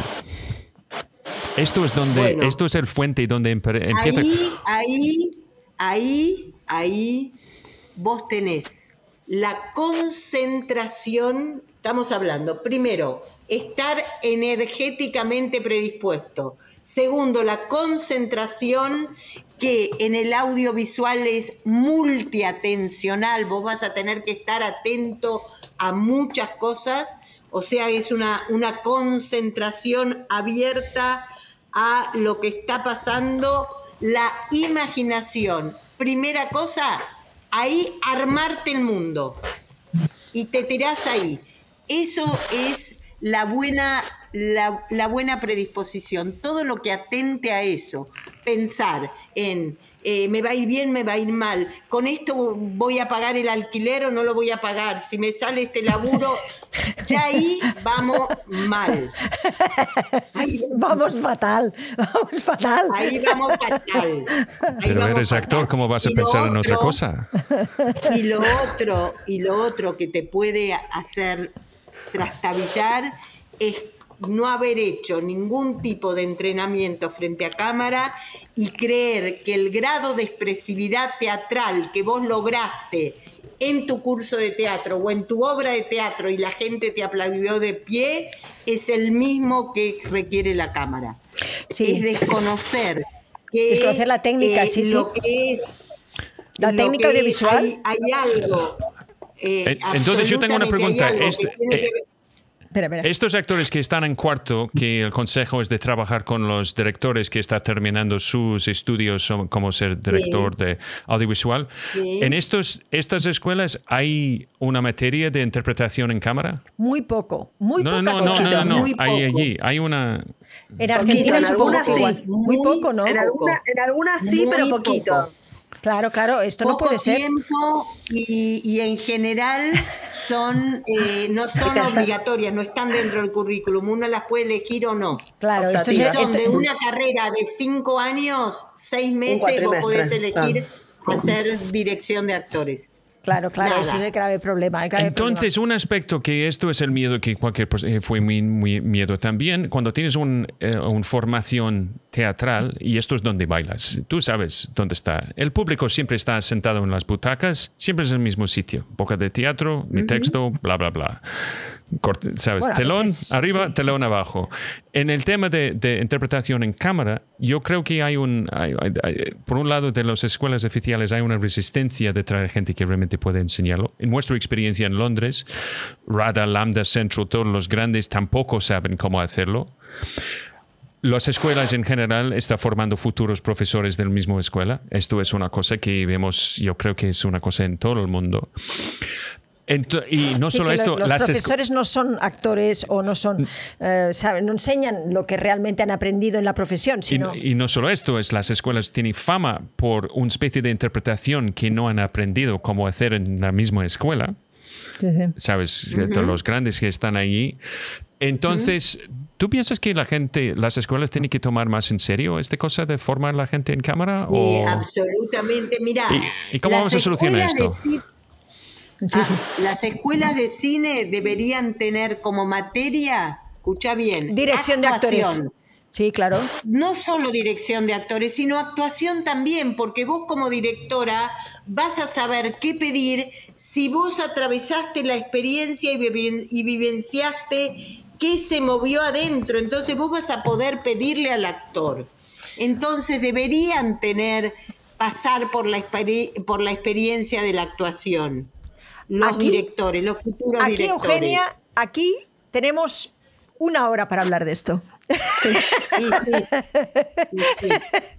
otro coloquio. Tenemos que tener otro coloquio. No, no, porque es. es, es porque, sí. Sabemos todos los problemas, sabemos la dinámica y yo creo que todos estamos en la misma página en esto. La pregunta es cómo podemos cambiarlo y cómo. Mira, nuestra experiencia en Argentina con los actores, y Vero, Verónica incluido, los actores argentinos son otra raza, son otro, otro tipo de, porque la profesión de ser actor es una profesión y tiene su propio respeto. Hay una vida, teatral que no encuentra su equivalente ni en Nueva York, ni en París, ni en Londres. Realmente los tres, si combinas, pueden acercar algo parecido a estos 800 espectáculos a la vida teatral en Buenos Aires. Es súper competitiva, hay una energía y hay una calidad que, que es, no podemos comparar con ningún otro parte del mundo. El hueco, el hueco realmente es en el audiovisual y parte del problema que hemos encontrado y también en Londres es la ausencia de gente que sabe cómo como encontrar este enlace entre el parte técnico y el director y el actor. Y un parte en el medio que puede hacer sentido de estos dos se encuentran y empiezan a trabajar juntos. Porque, ¿qué pasa? cuando el director dice corta, ¿con quién habla el director? Pues con el operador de cámara. Porque es la única cosa que él puede controlar. Es la única cosa que puede mover es, el cuadro. Entonces, ¿qué pasa? Es, es en nuestra experiencia trabajando en ENERC, es como un antes y un después. Eh, fuimos a ENERC en el 2006, Eugenia. Ajá. Em, entonces, ¿qué pasa? Es este, esta idea de, encontrar un punto de enlace entre estos dos, dos, partes que normalmente no van a la misma iglesia. Sí, sí. No, no son parte de la misma religión. bueno, hay que trabajar mucho, hay que trabajar mucho desde todos los lugares donde podemos para que esto pase. Sí, claro, para generar ese diálogo tan necesario, ¿sabes? Es una tarea. Por el, por, el, último ratito, vamos, vamos, con, la, vamos con las preguntas. Con las preguntas. Yo me callo. Oye, la otra cosa es, eh, es que Camila siempre dice que, que, que, los actores que no tienen que hacer es de traer una, traer una maleta al casting. ¿Sabes? Que trae una maleta con varios cambios de ropa. Camila, sí, lo insiste siempre en eso. Sí, sí, sí. Esto es. Oh, y la otra cosa es de nunca preguntar al director de casting cuándo va a saber algo sobre el trabajo. porque, porque ella está como, yo no sé, no me cuentan nada. Y cuando me cuentan es tarde. Eh, y cuando me preguntan, ¿por qué no, no me has elegido? no, te, no te entendí. Camila dice que no hay que llevar una, una valija o sí hay que llevar. Que, lo que no puede ser es disfrazarse, es lo que dice ella. Ah, no, disfrazarse. Eso es, disfrazarse. Es que aquí ha habido gente, por ejemplo, en la serie de Borgia, que nosotros también prestamos en la escuela entonces para, para, para, ese, para ese casting que hizo Camila y, llegaban con, con ¿sabes? Con, con, el escudo y la espada. Y dices, bueno, vamos, sí, ¿sabes? no hace falta, no hace falta. Me pasó, me ha pasado. claro, claro. Vamos a ir a, a, lo que dicen por ahí. Dice, eh, a ver, mm, Eli van der Meissen-Sombref. Dice Eugenia, ¿llegaste a trabajar con Pablo Díaz, superviviente de la Noche de los Lápices? Sí, trabajamos porque Pablo Díaz estuvo durante el rodaje, así que era, eh, había hecho un convenio con la producción para estar, para poder garantizar la veracidad del relato justamente de las de los momentos más difíciles. Así que sí, trabajé con él, nos queremos mucho, nos conocemos. Sí, sí, sí. Es que tiene que ser complicado porque yo hice una película sobre eh, uno de los primeros abolicionistas, eh, eh, John Newton, y tuvimos escenas de gente en África, estuvimos en Nigeria en cadenas, etcétera, etcétera, y, además que el ayudante de dirección fue muy, muy fuerte y, cruel con, con, ellos, y yo tengo que hablar con, con esta persona.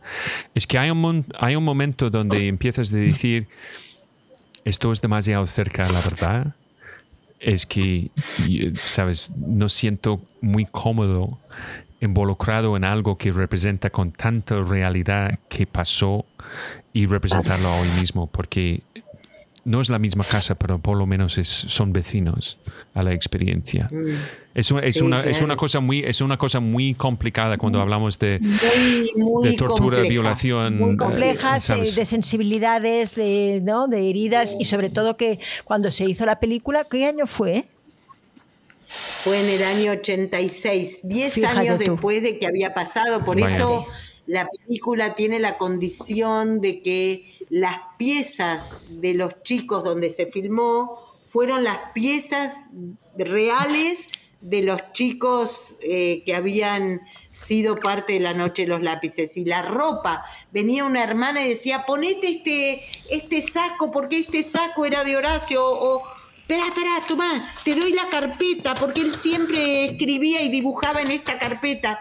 O sea que los actores estaban todo el tiempo en contacto con esa zona de realidad que si bien lo que hacíamos era una ficción, se rozaba con zonas de realidad muy, muy complejas y difíciles. Sí, es porque... Yo llegué, la primera vez que llegué a Buenos Aires en el 87, 87-88, y llegamos con el crimen de Cuenca. No, esto es mucho antes, asunto.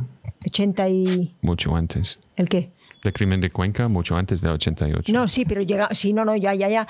Era el 79 cuando lo rodamos, pero cuando lo pasamos eh, en, Argentina, que fueron, eh, es la película esta de Pilar Miró y tal, eh, vinieron todas las madres de las abuelas de Mayo, vinieron todos, porque era la, tortura, ¿no? De, lo que pasó en un pueblecito en Cuenca. Y, me acuerdo del estado de las personas, ¿no? Era, era alucinante lo, el poder que puede tener mm, imágenes, ¿no? Y, para ellos, ¿no? O imagínate si encima regalaban sus, sus propios recuerdos, ¿no? es, un debate, es otro debate sobre el concepto de distancia estética. Cuando algo es tan cerca a la verdad, eh, estamos en, en qué posición estamos tomando. ¿Sabes? Estamos intentando de, crear algo que, la gente... Es, como, es, como, es, como en los reels y videobooks, cuando la gente dice, ¿sabes? Nada de escenas de tortura ni violencia, porque si no funciona, nadie quiere verlo, y si funciona, tampoco nadie quiere, verlo. En los videobooks. ¿Sabes? Y es, una... Por su, su, naturaleza tiene que ser difícil de ver. Otra pregunta, dice Eli, ¿fuiste tú, Eugenia, quien descubrió a Leonardo Sbaraglia? Sí. Sí. Espero que haya un porcentaje para ti. Sí, eh, Leo cumplió 16 años durante el rodaje, así que sí. ¿Y cómo, cómo, de dónde llegó él? ¿Cómo le descubriste? Llegó porque hacía teatro en su escuela y le gustaba, es hijo de, de una actriz muy buena, Roxana Randón, y bueno, vino al casting como vinieron muchísimos estudiantes de teatro y él dejó la escuela a partir de los dos meses de filmación y después terminó el secundario ya siendo adulto. Mm, fíjate. Bueno, vamos a ver que hay, más, hay muchas más, ¿eh? sí, sí, sí. Dice, casting, ¿es el camino iniciático del actor? Sí, del actor al personaje. Del actor al personaje. Es donde nace el personaje. Sí. Dice Enrique Vicente. Dice Enrique Vicente, dice Eugenia. Eh, ah, ¿Dónde está? No sé, me has movido ya, no sé. Eugenia, ¿qué es lo que te gusta ver de un actor en el casting? Bueno, ya lo has explicado un poco, ¿no? Pero. Primero, la verdad. Siempre la verdad. Eh, segundo, eh, su capacidad de transformarse. Y tercero, su capacidad de entrega. Eso. Perfecto. Yo, aunque me veas que estoy mirando para abajo, es porque estoy apuntando cosas. Anotando, anotando. estoy anotando cosas. No está escribiendo emails, está transcribiendo ya. Está como, está, va a bajar del monte con, con las piedras grabadas ya. A ver, eh, hay muchas cosas más. Dice Maika Braña, que es una actriz gallega maravillosa, que está es muy conocida. Pero gallega de Galicia, no gallega de España, ¿sabes? gallega, de gallega. gallega de Galicia. Dice, Eugenia, cuéntanos si alguna vez un actor o actriz hizo un casting fenomenal y salió rana en rodaje. Sí. sí. Y buenas noches. Sí, porque no. No, pero yo, yo creo que esto es, esto es otro aspecto de los autocastings o self-tapes. Es que tú no sabes cuántos, cuántos tomas han hecho, yo no sé cuánto ha trabajado en eso, yo no sé si, sabes, es que... Y, eh, me ha pasado en, en, un casting que el casting fue muy bueno y de una actriz y que hoy es una actriz de nuestro teatro independiente y que al estar haciendo una escena con una actriz extraordinaria como es Norma Leandro, se, inhibió de tal manera que no pudo hacer la escena. Y en ese momento, digamos, el director eh, realmente probó muchas cosas y lo que hicieron fue llamarme a mí para que buscara un reemplazo de último momento, va, de, eh, para ahí, para el rodaje. Este, puede pasar que un actor o una actriz frente a un este, actor así, una experiencia muy maravillosa la tuve en el casting de la película Un cuento chino, que yo descubrí a Ignacio Wang, que es quien hizo toda la película con Ricardo Darín, y que cuando eh, como parte del proceso de casting, ya cuando estábamos ahí de, de, decirle que sí, que era él, el director pidió encontrarnos con Ricardo Darín y cuando Ignacio, que era un estudiante de actuación chino eh, acá en la Argentina, este, lo vio a Ricardo y, se puso como, te diría, en un gesto corporal casi ritual, oriental frente a él, decir, ay, estoy frente a Ricardo, para mí el mejor actor, y, se puso así, ¿no? Y entonces como que bajaba la, lo miraba y bajaba y decía, ay, para mí ya esto solo vale el... Y entonces yo digo, bueno, hacemos la escena y Ricardo me miró y me dijo, Eugenia esto es lo que pasa, esto es lo que pasa entre, entre el personaje y, la película. No hace falta hacer más nada y ahí nos abrazamos todos y quedó. Pero sí, este, puede pasar, puede pasar que el actor o actriz, especialmente los que no tienen mucha experiencia, hagan rana, como dice, como dijo la actriz. Este, y bueno, habrá que eh, por eso a veces los directores se resisten a que haya un coach o un director o una directora de actores y sin embargo es un rol que muchas veces puede colaborar. Hace falta. Mucho director. Y no es dirigir la película, es eh, crear con el actor determinados, por ejemplo, espacios que no están en el guion acerca de qué hace el personaje de esta secuencia, esta, y armar esa vida imaginaria para que cuando llegue a filmar tenga de dónde agarrarse. Porque una de las cosas clave cuando te dan esas hojitas para mí es elegir y decidir qué pasó en los 30 segundos antes de empezar la escena. Y eso es una elección del actor. Y sí hay una jugada del actor que sucede en un casting. Y es así. Por eso hay actores que elegimos y actores que frente a varios decimos es este o es este, porque en esa jugada uno se acerca más al personaje y otro no. No es que está mal, solo que no se acercan a la mirada que el director tiene del personaje. Es que mi, experiencia de trabajar en set con, con, el director y los actores, mi trabajo siempre ha sido como eh, para el director de la película o de la serie. coaching de actores en películas y en series. él. Ah, ah, bueno, claro. Entonces, ¿qué pasa? Es, es, es que un poco la, la relación entre el gaffer y el director de fotografía. El gaffer es que pone las luces, em, pero no decide de dónde van las luces. Entonces, ¿qué pasa? Es, es que dices, yo necesito esto, esto, ponme esto, esto, esto, y, y lo pones. Y esto es un poco como, como el, eh, el director, ¿sabes? Como, con mi trabajo, porque yo siempre digo, si tienes una pregunta, no hace falta preguntar al director, él no tiene ni idea en general, porque está preocupado por el color del vestuario de la chica principal de la escena. claro, Entonces, pregunta al ayudante de dirección, porque esto es donde vas a encontrar la verdad. Eh, y no molesta al director. Está, él- si hay un síndrome de impostor, eh, si tú piensas que lo tienes, pues el director tiene el doble. Dice Gisela Eh, Scafati. no sé si hay más, hay más preguntas en el Sí, chat, pero sí. quizás me gustaría una como para también Sí. ir redondeando, que tiene que ver con este tema de Euge. Yo sé que vos hiciste castings en otros países, creo que para proyectos eh, fuera de Argentina, ¿no?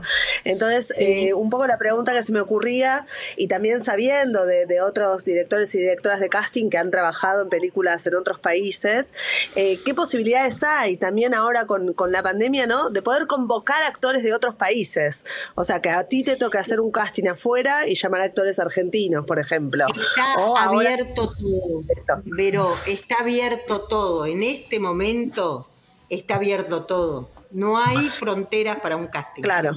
No hay fronteras para un casting. ¿Y la experiencia de hacer casting todo. afuera, Euge, fue, fue linda para vos? ¿Te gustó? Y ¿Fue- te encontrás, fue, son experiencias fuertes, te encontrás con, con otra vida actoral, con otra cultura, con algunas cosas ya como impuestas que no tienen nada que ver con lo que trabajamos acá. Así que es una adaptación mutua. Al principio me miraban como yo fuera una loca y al, al final me abrazaban los actores en Colombia, por ejemplo. Este, Bueno. Pero bueno, uno se va adaptando y diciendo, bueno, a ver, esto me sirve, esto no, pero sí, en Colombia venían todos, como decía esta Camila, venían todos con trajes y qué sé yo, o las, las actrices maquilladas y yo, yo las mandaba a desmaquillar y se enojaban y una no quiso hacerlo al casting y, y qué sé yo, y bueno, ahí, ahí vamos, ahí vamos, pero bueno, también tiene la riqueza de, de conocer. Y yo además estuve en Colombia y cuando tenía posibilidades me iba al teatro, porque yo sabía que ahí iba a encontrar. Entonces yo siempre tengo la cosa, como soy, tea- vengo del teatro, de decir, bueno, si no aparece en la convocatoria por este representante o acá o allá, voy al teatro, decime qué obras hay, actores de qué edades y, y me mando. Así que fui varias veces ver, al las teatro. voy a ver. Voy a ver. Qué bueno, qué es, bueno. eh, Eh, que- que- Gisela, Gisela Scafati dice... Gi- ¿cuán- Gis- Gisela, que es una actriz en, ¿sabes? en, Ah, en Gisela. cámara, ¿sabes? Excelente, tanto como Vero. Eh, Euge, vos la viste, la viste a Gise porque la viste en el, en el corto de las cinco mujeres, los cinco relatos Ah, estos sí, femeninos. sí. Eh, Gisela y es, ella pues- también ha ido a los, a los workshops. Te quiere muy mucho buena también, te actriz, quiere mucho. Maravillosa actriz. Dice Gisela, cuando estudiaba en el IUN- IUNA, en ese momento, Sí, en la actualmente una, sí. no había nada de actuación en cámara. ya. claro, Sí, es lo que ahora tampoco. Tampoco, ¿no? Ahora tampoco. Es, Lo es- que hay puede haber un seminario corto, pero Un no está seminario. incorporado al currículum. es- es una No, cosa, tanto como alguien tiene que... des- ¿Perdona? Yo creo que hoy toda escuela de teatro, toda escuela de teatro estatal o privada debería en la última etapa del- de la formación incorporar cámara y monitor. Eugenia, hemos luchado 20 años aquí en España y el- nosotros, mano a mano, para poner esa Mano especialidad en interpretación cinematográfica, creamos el primer posgrado en interpretación cinematográfica para que los actores que vinieran de la escuela de teatro tuvieran un año más una especialización en cámara. Bueno, pues en junio de este año se ha aprobado en el que haya una especialidad nueva, es decir, que los- las, las escuelas de teatro pueden escoger hacer todo un año de cámara si quieren. Mirá, mirá, muy bien. ¿Eh? Bueno, Entonces, nosotros... ahí me pongo la medallita, ¿eh? Ahí me pongo la medallita porque... Todo el mundo va a odiarte un porque ahora poco necesita mi- profesores. bueno, sí. Eh, un poco mi experiencia con este máster de creación actoral frente a cámara de un año que tiene un poco esa función que ustedes le dieron a esta especialidad. Es Sí. un poco eso también. Eso, para eso, sí, actores, sí. para actrices, tiene Sí, que sí, ver sí. con eso, sí. Sí, sí. Ahora tenemos que hacer un máster para dirección de, para, perdona, para directores de casting. Es- para que, para eso que es lo que se aprendan. viene. Eso es lo que se viene. Dice Patricia Rota, mi experiencia al filmar cortos luego de haber sido elegida por casting de casi todas las universidades de acá. Tengo Es, que es escribe con acento argentino. Sí, sí, escribe, escribe. Dice, casting de acá, ¿dónde está? Perdona, Scott, Oh, sí, perdón, yo tengo que mover esta. Es que yo no quiero ponerlo encima de la cara. De, mira. De- de- no, no, no, sí. voy, voy a hacer esto porque sería más simpático. Ok, aquí. Ahora, ahora aquí. Dice, mi experiencia al filmar cortos luego de haber sido elegida por casting de las universidades de acá, tengo que decir que los felicito por el respeto que te dirigen. Por lo tanto, yo creo que los preparan para guiar a principiantes en cámara. Bueno, Bueno, bien. no, bien. no mucho, mucho, exacto, qué sé. bien. no lo sé, Por ¿verdad? lo tanto, yo creo que los preparan para guiar, los preparan. Bueno, qué suerte. Qué bien. Yo tengo de todo, de todos los comentarios, los Y de todos y los colores y los no tan buenos. Sí. Bueno, ¿qué día vienes para Madrid? ¿Me has dicho, Eugenia? Yo estoy llegando a España el 13 de enero y Vale. lista para, para hacer algo juntos desde el sábado 14, dos, tres días nomás. Pero bueno, Vale. ahí estaré en, Rom- en Madrid. Perfecto. Vamos a preparar algo. La familia de cine, ya sabes que somos una comunidad vibrante de actores, directores y que vamos a encontrar Bueno. entre todos alguna y, solución. Y esto es una cosa que quiero decir. Yo creo que la pregunta de Verónica es, es una pregunta relevante, importante y algo que tenemos, que si tenemos interés en, en nuestros futuros como actores, que tenemos que prestar atención. Es que hay más oportunidades que nunca, no solo en español, en castellano, pero también hay un montón en inglés. España es el país segundo del mundo después de Estados Unidos para producir horas, de, por ejemplo, en Netflix. Ah, Acaba de abr- abrir una- un estudio enorme aquí en Madrid eh, que representa un, ¿sabes? Ah, en 2020 invirtieron alrededor de, yo creo que um, 100, 146 millones y están invirtiendo 586 millones en producción eh, en este año. Entonces, ¿qué pasa? Es que tenemos esta gran explosión. Entonces, mi consejo para todos los actores que están por ahí es, uno, ponte las pilas con tu inglés, porque em, esto es la lengua franca en el, en el audiovisual, por desgracia. ¿Por qué? Porque hay 360 millones de americanos, estadounidenses, 88 millones de, británicos y alrededor de 22 millones de australianos. Entonces, ¿qué pasa? Es medio mil millón de personas que realmente en el primer mundo que puede consumir contenido. La otra cosa es para actores, hablo hispanos, argentinos, españoles, peru- peruanos, todos tenéis que trabajar en vuestros acentos. ¿Cómo hacer acentos de otros sitios? En español haciendo colombiano, en colombiano haciendo alguien de Madrid, etcétera, etcétera. Todo está en, en YouTube, todo está en Netflix, no hay excusas. Si tú quieres que- escuchar castellano y saber cómo decir cerveza, cebolla y, ¿sabes?, Zaragoza, está si quieres hacerlo. Hay cosas que no enseñan en las escuelas que probablemente nunca van a enseñar en las escuelas porque son tan especializ- especializadas y tan particulares. Y realmente cuando preguntan a nosotros británicos cómo podemos hacer tantos acentos, es porque lo hemos empezado con 12 años, imitando cosas de la tele. Claro. Lo vemos con si es eh, Ricardo Darín o es Antonio Banderas, Penélope Cruz, Paz Vega, Asunta Serna o que tenemos ahora que probablemente va a ganar el Oscar, que es Ana de Armas, es todo es posible. La única diferencia es no es talento, es trabajo, ganas y realmente tienes que hacer hora encima de hora y entender de Y ¿sabes? rodearse de personas, personas que no te tomen el pelo. Y esto, y, no, no, no, y, y esto es porque ha cambiado radicalmente, tan radicalmente en el último Sí. cinco años Sí, que desde el año 70 hasta el año 2009 fue más o menos igual en el tema de producción, toda película, etc. Ahora con las plataformas, ¿sabes? Con, con nuestro acceso a cámaras que llevamos en nuestros bolsillos. Sí, todo la ha cambiado. La gente ya sabe mucho más, ¿eh? Sabe mucho más que cuando hace 20 años. Yo me acuerdo que ahora, es completamente distinto, ¿verdad? esta cámara en el bolsillo nos ha ayudado mucho también a los actores a entender mejor mm, cómo comunicar. Bueno, vamos a dejarlo aquí porque la pobre tiene dos horas con nosotros. Sí, perdón. Verónica, pobre, ya debe tener a su familia. Un placer. entró, entró, dos veces. nos vemos, eh, nos vemos por ahí en enero. Nos vemos por ahí en enero. Organizamos algo. ¿Puedo ir también? ¿Puedo ir? Sí, por favor. Sí, no, no, la otra cosa que tengo que decir, lo sé que es un poco tarde, pero si estás en YouTube, danos un like, mira las listas de reproducción porque tenemos todas nuestras entrevistas y todos nuestros otros, gracias, Vero, todo, todo que está, está por allí.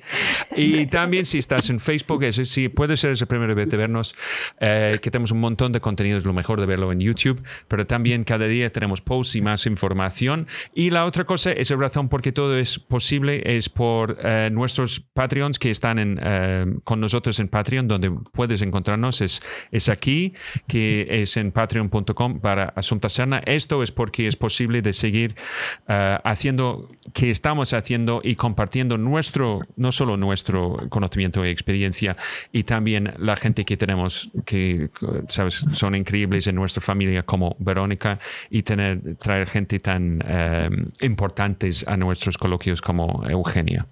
Eugenia, muchísimas gracias. Verónica, Te, has quedado, te has quedado corta en su descripción. Primero me ha pensado que la ponías por, el, por las nubes, pero resulta las nubes son ella. Muchísimas gracias, Verónica, por traerla realmente. Muchas gracias, Eugenia. Nos vemos. Y no, no, solo es que, es que ella fue el director de, director de casting de, de Laura, de Fabián. oh, de Fabián. Eh, de, de, de Laura, sí. Oh, sí. Es, de Fabián Bielinski. Bielinski, ¿sabes? Nos, nos, encantamos, nos conocimos y fue una cosa maravillosa. Lo conocimos en, en el ah, Festival de Mar del Plata sí. y esto, él fue uno de los directores que encuentras que dices por fin hay alguien. ¿por qué, no hay más allí? entonces, ¿Por qué no hay más personas como él? Entonces, un talento, talento maravilloso. Pero más que talento, un ser humano. Sí. Un ser humano, sí, sí, sí, sí.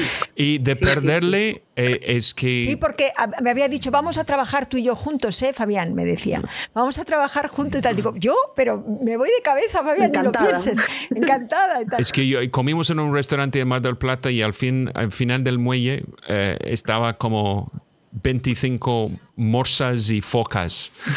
uh, siempre recuerdo este surreal, surrealismo de este, este encuentro. Y la verdad es, cuando encuentras a alguien como Fabián, es que fue una tragedia, porque pocas veces encuentras gente que son tan, tan buena gente. Sí, sí, sí. ¿Sabes? Tan buenas personas. Sí. Eso es lo que tiene, sí, la sí. capacidad de tener encuentros y de poder dialogar. Y contigo vamos a dialogar mucho más. Sí. Dale, nos vemos entonces. Chao. Sí, por supuesto. Muchas Muchísimas gracias, gracias a, Eugenia, gracias a Vero y pues gracias a todos vosotros y uh, vamos a volver. Chao. Vamos Chao, a tener Eugen. un pequeño after show que, que, podáis quedar allí si quieres, pero eh, mientras que vamos a volver en lunes donde vamos a tener más. Y mejor. Pues eso. Mejor.